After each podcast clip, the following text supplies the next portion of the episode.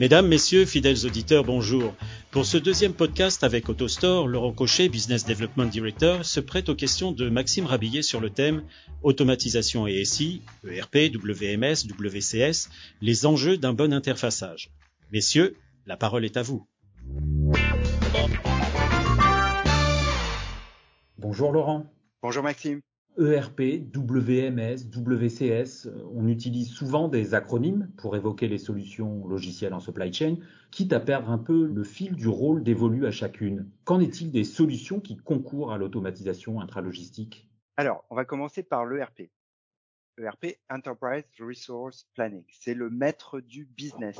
Un ERP, ça a de multiples fonctionnalités, mais pour ce qui nous concerne, c'est de là que viennent les commandes elles doivent toutes transiter par l'ERP. Elles sont ensuite transmises au WMS, une à plusieurs fois par jour, voire des fréquences beaucoup plus élevées pour le e-commerce.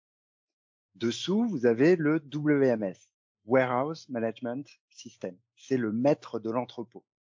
Il pilote tout ce qui s'y passe. À partir du portefeuille de commande, le WMS supervise les opérations de réception, de stockage, de réapprovisionnement des pickings, de préparation manuelle et automatisé, de packing, de chargement jusqu'au départ du camion et bien entendu la tenue de l'inventaire. Il va être aussi au cœur de la traçabilité. Il va par exemple gérer les dates de péremption dans, l'alimentaire.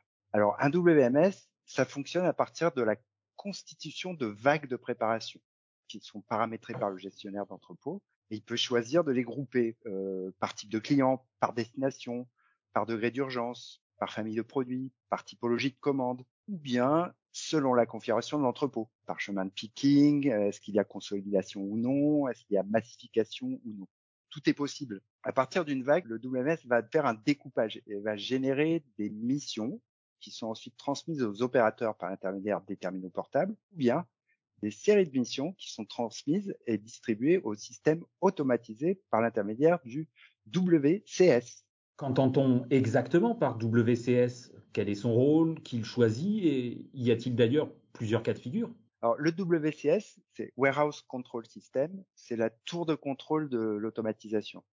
C'est lui qui va transmettre des ordres spécifiques aux automates à partir des instructions qu'il a reçues du WMS. Il y a généralement au moins un WCS pour chaque système, mais dans certains cas, un seul WCS peut piloter plusieurs systèmes et donc euh, va être un point d'entrée unique pour le WMS. C'est ce qui se passe si vous avez plusieurs systèmes automatisés qui viennent du même euh, fournisseur. On peut sinon avoir une architecture en étoile avec plusieurs WCS qui sont tous assujettis au même WMS. Alors dans le cas de l'AutoStore, nous avons choisi de travailler avec les WCS de nos partenaires. Nous avons six partenaires en France qui sont euh, Dematic, Element Logic, Swisslog, Alstef, Adameo et Cardex. Le client en choisissant un de nos intégrateurs, va donc implicitement choisir le WCS de ce partenaire.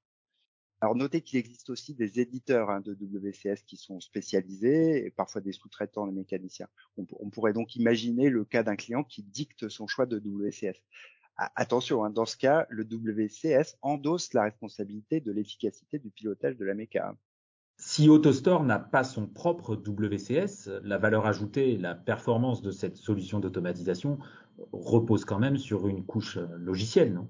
Absolument. Euh, tout au bout de la chaîne, vous avez le, système de contrôle de l'automate ou du robot. Alors par exemple pour euh, AutoStore, euh, nous avons un système qu'on appelle AutoStore Controller et qui comporte un logiciel. il faut retenir deux choses essentielles. le WCS, c'est quel produit se trouve dans chaque bac ou dans chaque compartiment de bac, hein, car nos bacs sont, sont divisibles, ce qui permet d'avoir plusieurs emplacements de stockage.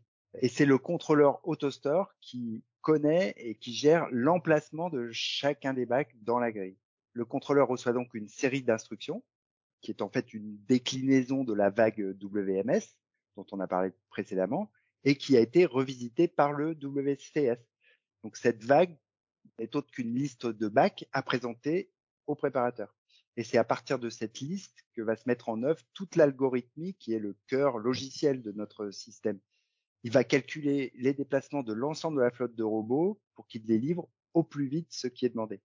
Alors on parle de calculs d'une grande complexité hein, qui sont effectués en, temps réel. Notre plus grosse grille a pas loin de 500 000 bacs, plus de 400 robots.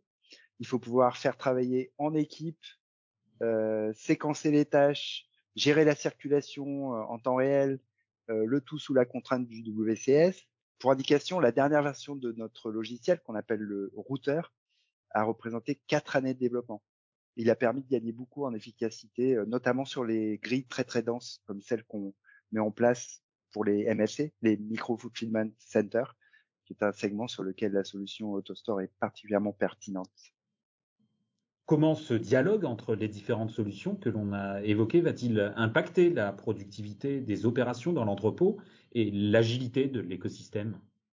Alors, pour que tout ce monde se parle correctement, on va utiliser des messages simples qui sont des ordres euh, ou des comptes rendus de tâches effectuées. Euh, le tout se fait avec des modes de transmission, des formats de fichiers d'échange qui varient euh, d'un système à l'autre. Tout ça, ça, se met au point lors d'une série d'ateliers qui font partie intégrante de tous les projets de ce type. Et la qualité de ces ateliers va déterminer le succès du projet en termes de, véritable productivité. Hein.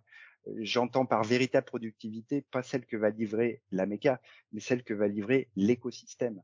Alors, la productivité, mais il y a aussi l'agilité. Qu'entendez-vous euh, dans ce cas par euh, agilité? Ah, L'agilité, euh, concrètement, ça, ça, se traduit par plein de choses. La, la, capacité à traiter des, des commandes urgentes, pouvoir annuler des commandes jusqu'à un certain degré d'avancement, pouvoir réserver du stock, pouvoir mettre à jour le stock du site web depuis la seule vraie donnée fiable qui est celle du WMS, hein. euh, pouvoir envoyer des statuts de progression au site marchand afin de pouvoir informer le, le consommateur, etc., etc toutes les organisations n'en sont pas de degré de finesse, hein, mais c'est là que se trouvent les marges de progression pour euh, pour sophistiquer la promesse client et, et la finesse des, des, niveaux de service proposés et, et aussi d'ailleurs la capacité à tenir cette promesse client. À l'heure de faire son choix en matière d'automatisation, y a-t-il des, des, pièges à éviter? Alors sur, ce thème, je vais parler d'une chose euh, vraiment fondamentale qui n'est pas forcément un, un, piège, mais qui est important de bien maîtriser. C'est ce qu'on appelle le, le référentiel ou la master data. Le référentiel, c'est un socle de données qui doit être commun au système qui dialogue directement et qui doit être cohérent avec une véritable gouvernance. Il ne s'agit pas d'un référentiel unique et commun à tous les systèmes, hein, mais c'est une série de données qui doivent être identiques dans le référentiel de chacun des systèmes. La difficulté, c'est pas de les créer au départ en général, hein, mais c'est bien la mise à jour et les créations de produits. Euh, quand vous avez des, des, gammes de produits qui sont volatiles, euh, comme dans l'industrie de la mode avec les nouvelles collections, euh, le e-commerce avec les promos, etc. À chaque fois que vous devez créer un nouveau SKU, vous le créez dans chacun des systèmes avec les bonnes données. C'est aussi important de faire le ménage d'ailleurs de temps en temps. L'important c'est de bien poser dès le départ les bonnes balises aussi. Je prends un exemple. Vous pouvez définir un niveau de service pour certains clients. si vous êtes créatif, vous l'appelez Prime par exemple bah, c'est mieux d'y réfléchir avant et au départ pour prévoir un flag euh, prime que vous allez décliner sur l'ensemble de la chaîne de préparation. Si vous l'avez anticipé, ce sera facile. Et la bonne pratique, c'est d'avoir une bonne vision globale dès le démarrage de l'intégration. Laurent, rassurez-moi, toute euh, cette complexité euh, sur le volet logiciel qu'on a évoqué, cela n'a rien d'insurmontable. Ah non, il y a une grande diversité de contextes mais la plupart des projets sont des réussites. Euh, je pense qu'il faut les bonnes compétences techniques dans les ateliers projets. Il faut de la gestion projet technique au meilleur niveau, éventuellement externalisée. Euh, ça peut aussi aider d'ailleurs à faire travailler la, la, direction supply et la DSI main dans la main.